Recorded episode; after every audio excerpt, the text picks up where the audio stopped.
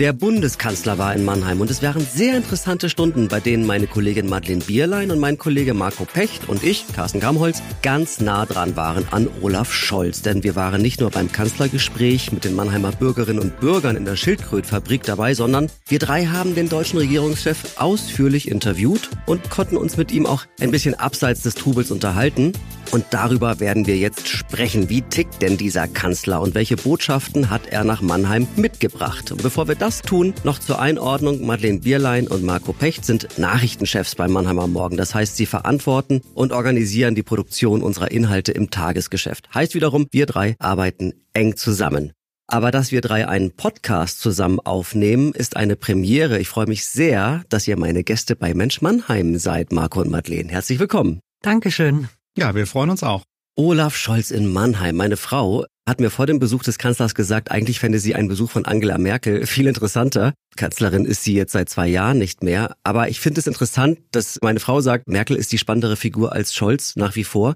Findet ihr Scholz faszinierend? Also ich kann die Einschätzung deiner Frau ein bisschen teilen. Ich fand ihn jetzt freundlich, nett, sehr zugewandt, aber er hat mich nicht fasziniert. Weder in unserem persönlichen Gespräch, also im Interview, als auch später in der Diskussion mit den Bürgerinnen und Bürgern.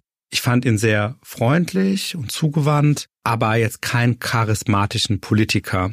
Fairerweise muss man sagen, Angela Merkel hat dieses Charisma auch erst im Rückblick bekommen, beziehungsweise am Ende ihrer Amtszeit. Die hat ja auch eher den Ruf einer spröden Aktenfresserin. Also mir ging's ähnlich wie Marco. Ich hatte gehofft, an diesem Abend ein bisschen näher an die Person Olaf Scholz heranzurücken. Und es ist doch alles sehr erwartbar geblieben. Er war der Olaf Scholz, den wir auch die letzten zwei Jahre erlebt haben. Er war ruhig, überlegt, zugewandt. Das stimmt auf jeden Fall. Aber er hat uns nicht an sich selbst so herangelassen. Wir sind nicht ganz nah an seine Person gerückt. Ich habe vor vielen Jahren als Politikreporter und später Büroleiter beim Hamburger Abendblatt äh, Olaf Scholz ein bisschen enger begleitet und auch damals hatte ich den Eindruck, der Mann ist schon sehr reserviert. Also immer höflich, freundlich, antwortet auf die Fragen und auch nie ungehalten. Aber wer dieser Mensch eigentlich ist, das erfährt man in diesem Gespräch nicht. Hattet ihr mal Erlebnisse mit ihm schon vorher? Kanntet ihr ihn in irgendeiner Weise? Also ich kannte ihn gar nicht. Das war meine erste Begegnung mit ihm. Ja, ist bei mir ähnlich. Ich habe ihn zwar schon mal beobachtet, ich habe ihn auch in Berlin, da war er ähm, Abgeordneter, auch schon mal gesehen, aber ich habe noch nicht mit ihm persönlich zu, zu tun gehabt. Dann würde mich mal euer Abgleich zwischen der medialen Figur und der jetzt direkt erlebten Figur Olaf Scholz interessieren. Was habt ihr von der Begegnung mitgenommen? Was gab es da, was euch vielleicht überrascht hat? Was habt ihr nicht vermutet? Also bei mir gab es vielleicht zwei Punkte, die mich überrascht haben. Das eine war, dass er wirklich sehr, sehr leise gesprochen hat im Interview mit uns. Nachher beim Kanzlergespräch war das nicht so sichtbar, weil die Stimme dann einfach lauter gestellt wurde, ausgepegelt wurde. Aber im Gespräch war das sehr auffällig. Das zweite war dann irgendwie dieses Verschmitzte. Also ab und zu kommt dann so ein verschmitzter kleiner Junge Olaf Scholz durch. Das fand ich dann überraschend. Und da war dann doch so ein Blick auf den Scholz hinter Scholz möglich. Also Markus Söder hatte das ja mal so im Kontext dieser Corona-Kanzlerrunden, die es da immer gab, und er noch Finanzminister war, also Scholz noch Finanzminister war, hat ja mal gesagt, Herr Scholz, gucken Sie nicht so schlumpfig. Das war damals sicher negativ gemeint. Ich fand das auch, wie Madeleine gesagt hat, durchaus sympathisch. Ne? Er hat dann dieses Verschmitzte, dieses Lausbubenhafte. Was mich beeindruckt hat, und das kenne ich aus vielen Interviews anders, er wollte vorher keine Themenkomplexe wissen. Er wollte gar nicht wissen, über welche Themen wir mit ihm sprechen wollen. Das zeigt mir, dass es ein Politiker ist, der sehr im Stoff steht, der sich in den Inhalten sehr sicher fühlt und auch sehr gut auskennt, sonst würde er sich auf so etwas nicht einlassen.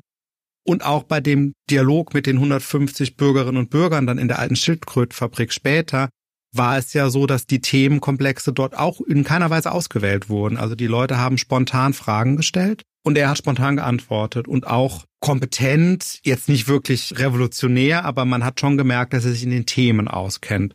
Und das erzeugt bei mir immer eine gewisse Hochachtung, weil diese Spitzenpolitiker haben einen wahnsinnig stark getakteten Alltag und dann immer noch so tief in den Themen drin zu sein, dass sie spontan antworten können zu Solarförderungsthemen, BAföG-Themen, Ukraine-Krieg, Nahostkonflikt. Das nötigt mir Respekt ab. Ja, dann reden wir mal über diese doch sehr besonderen 90 Minuten, die Olaf Scholz mit den Mannheimer Bürgerinnen und Bürgern da verbracht hat. Waren die Fragestellenden gut vorbereitet auf den Kanzler? Ich finde ja, sie waren sehr gut vorbereitet. Sie waren auch extrem höflich, die Mannheimer und Mannheimerinnen.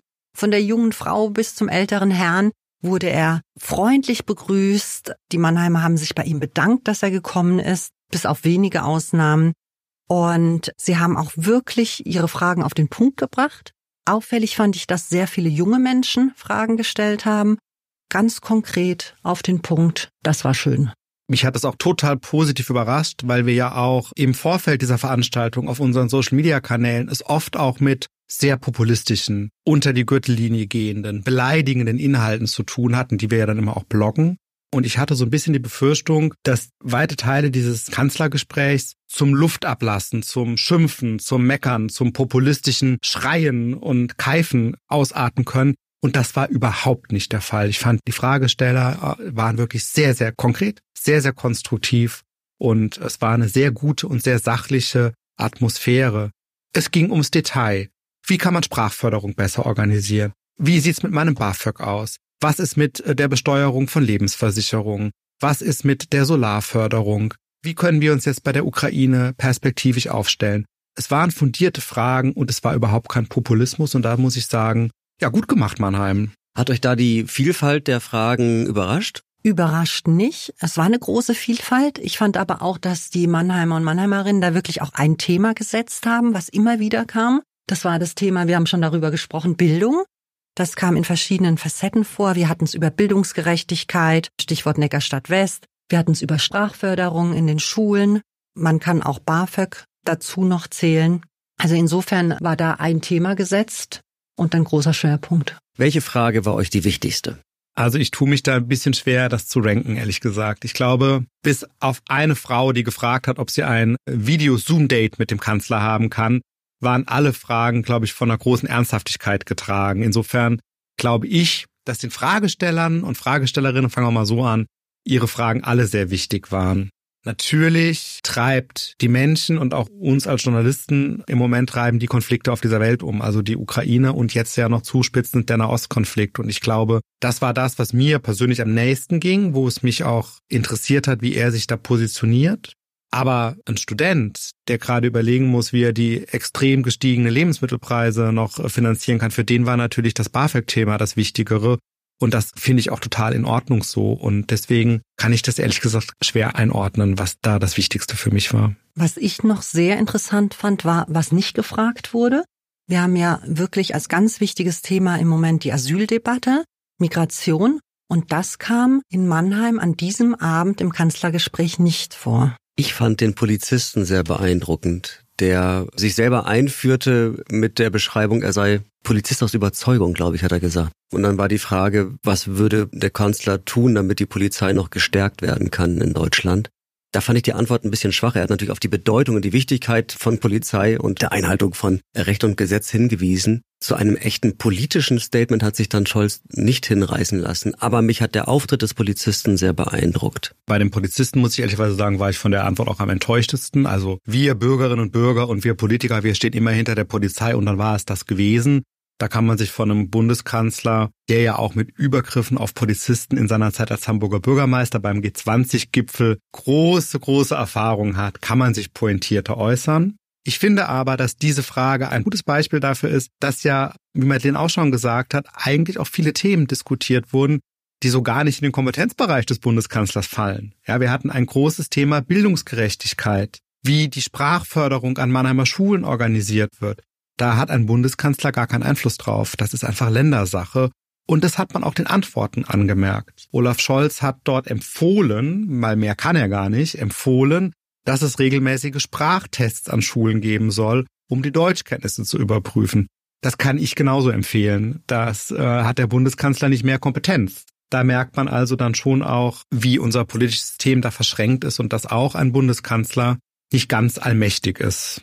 Madeleine, wie geht's dir mit den Antworten? Welche Antwort hat dich am meisten überrascht oder schafft es ein Bundeskanzler Scholz gar nicht zu überraschen mit Antworten? Also lustig fand ich die Antwort, die wir hatten auf die Frage nach dem Zoom-Date. Eine äh, Frau hat gefragt, hätten Sie denn nächste Woche mal Zeit für ein längeres Zoom-Date, äh, dass wir ausführlicher sprechen können? Und da hat er wie aus der Pistole geschossen gesagt, ich glaube nicht. Das war lustig.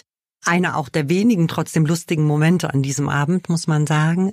Überrascht hat mich tatsächlich auch, was ihr schon angesprochen habt, diese Antwort auf den Polizisten, die war einfach zu dünn. Da kommt ein junger Mensch, ein junger Polizist mit einem Herzensanliegen und bekommt eigentlich eine sehr allgemeingültige Antwort.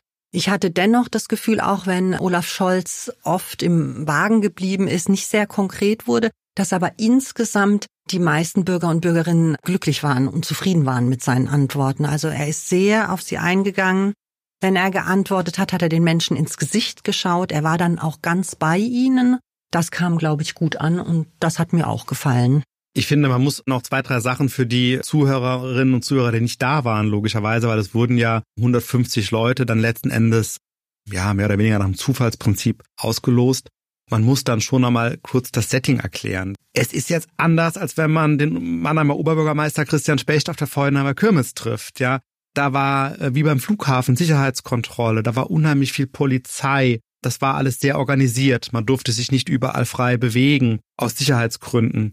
Auch in der Halle standen überall Polizisten in Zivil mit dem Knopf im Ohr. Ich will damit nur sagen, das kann natürlich auch schon eine Atmosphäre sein, die vielleicht den einen oder anderen doch auch ein bisschen einschüchtert, dann mal ein bisschen Kontra zu geben oder knallharter die Fragen zu formulieren.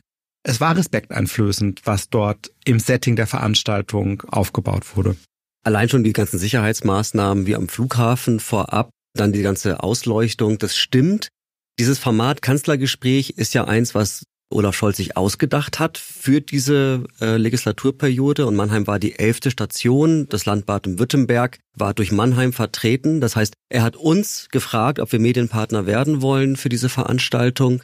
Und würdet ihr sagen, dieses Format an sich, das funktioniert? Also passiert da etwas in dem Austausch mit den Bürgerinnen und Bürgern? Etwas, was am Ende auch Politik besser machen kann, was Politik beeinflussen kann?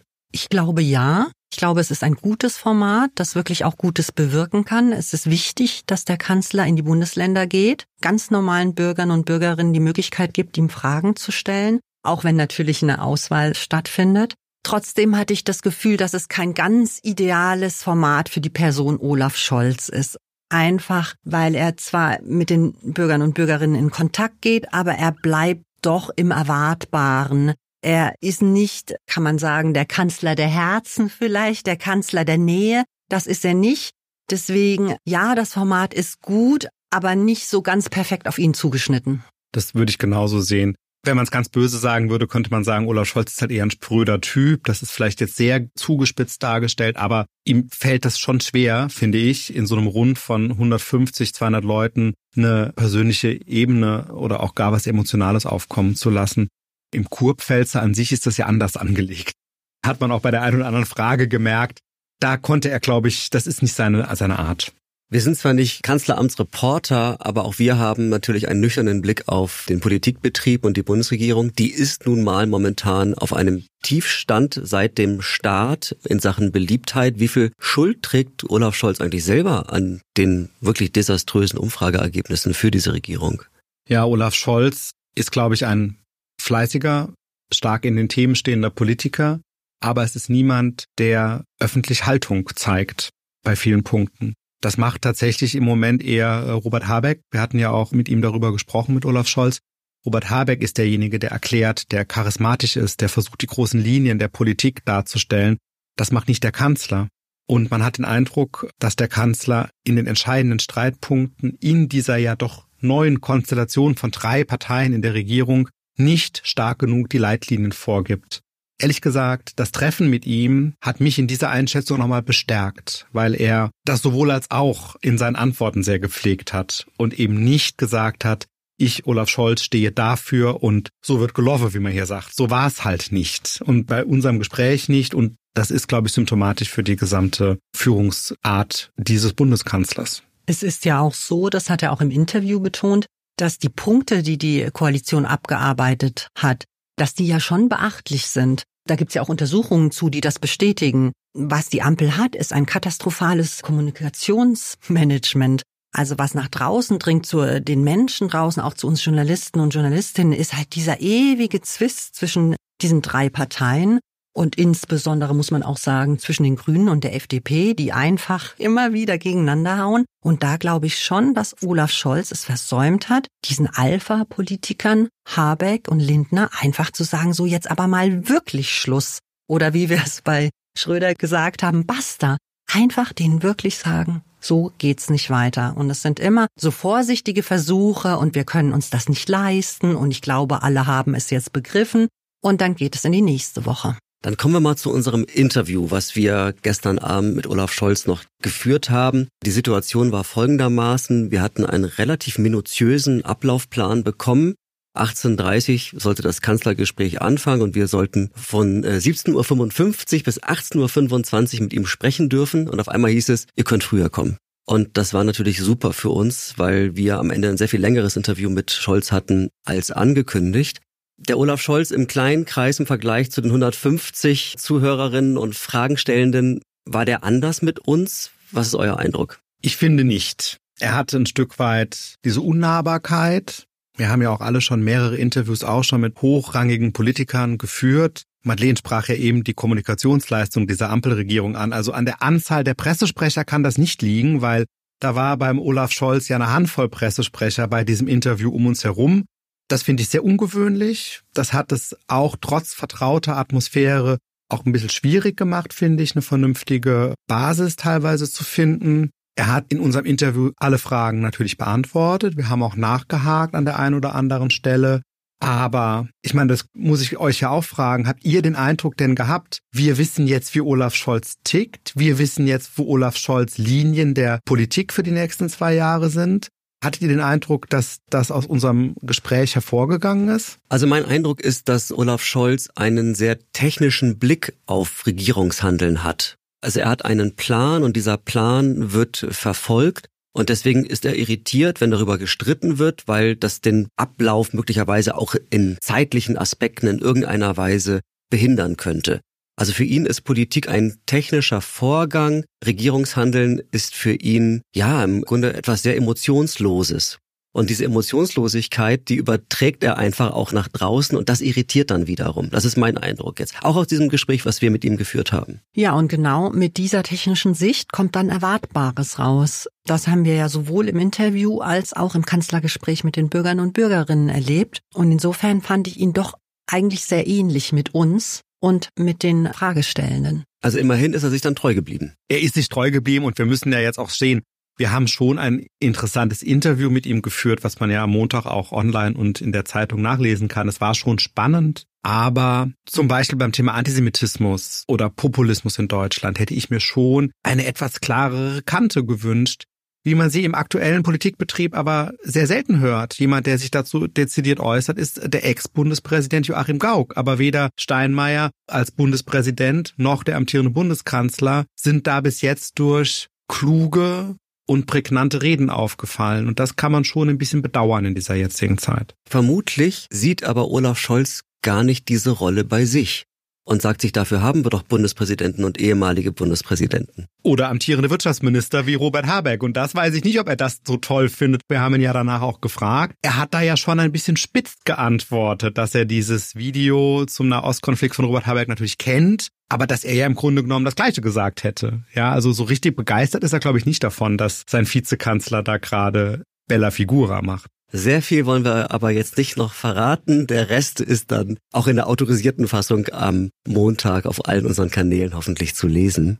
Jetzt ist die Frage natürlich schwierig, aber ist der Blick jetzt auf Olaf Scholz für euch ein anderer? Also habt ihr einen anderen Olaf Scholz erwartet oder wahrgenommen und habt ihr vielleicht einen geschärfteren Blick auf den Regierungschef nach dem Gespräch und nach dem Auftritt vor den Bürgerinnen und Bürgern, Madeleine? Also mein Blick hat sich nicht besonders geändert. Ich habe mich trotzdem sehr gefreut, ihn mal aus der Nähe zu erleben. Und wenn ich mir auch als Journalistin gewünscht hätte, noch Dinge aus ihm rauszukitzeln, das wäre natürlich noch spannender vielleicht gewesen, hat es mich aber trotzdem auch gefreut, zu sehen, dass wir so einen unaufgeregten Bundeskanzler haben. Und das ist wirklich ganz klar geworden, dass das keine Masche ist, sage ich jetzt mal, sondern dass er wirklich eine ganz ruhige, wie du sagst, technische Art hat, die aber in diesen aufgeregten Zeiten auch, glaube ich, was Gutes hat.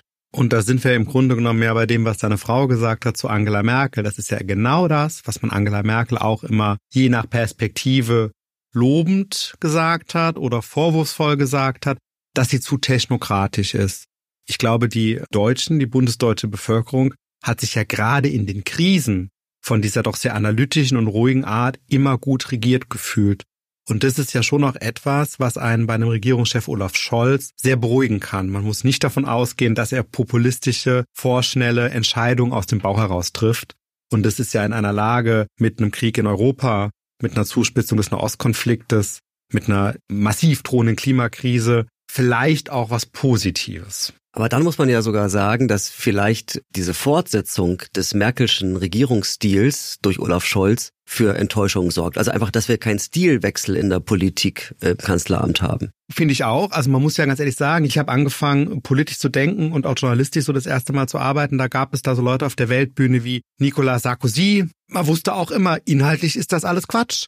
Aber es war wenigstens was los. Ja, man konnte sich amüsieren. Es war ein Kanzler in Deutschland, der hatte Zigarre und Brioni-Anzüge an und irgendwie, das war zumindestens amüsant. Das kann man jetzt weder bei Frau Merkel noch bei Olaf Scholz feststellen, ehrlicherweise. Ja, da würde ich dir voll zustimmen. Also der Glamour-Faktor ist etwas niedrig. Das soll uns auch recht sein. Ein bisschen Glamour-Faktor wollen wir aber jetzt nochmal rauskitzeln aus euch beiden, denn auch ihr werdet jetzt Opfer meines Schlussformates.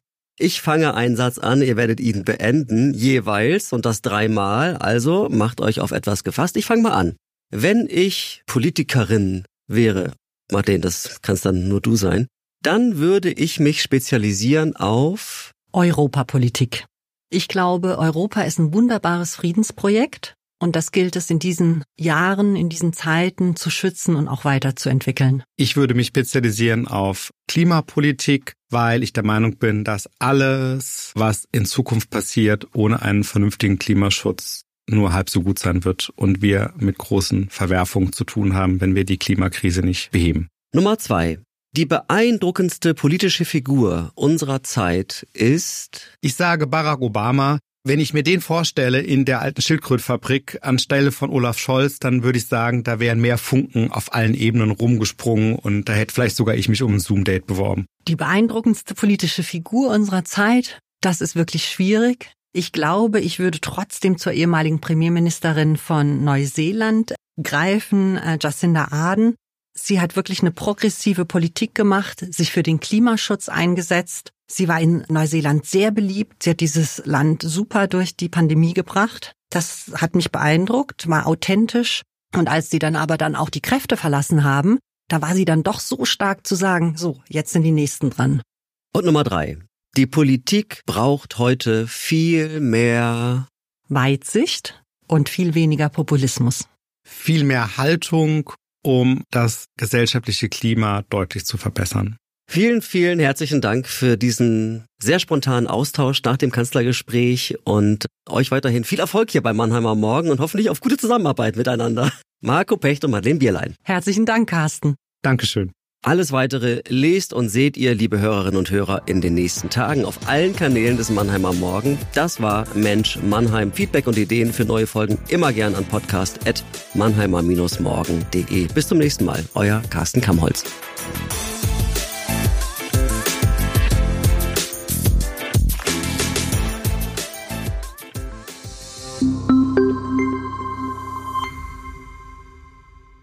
Ein Podcast des Mannheimer Morgen.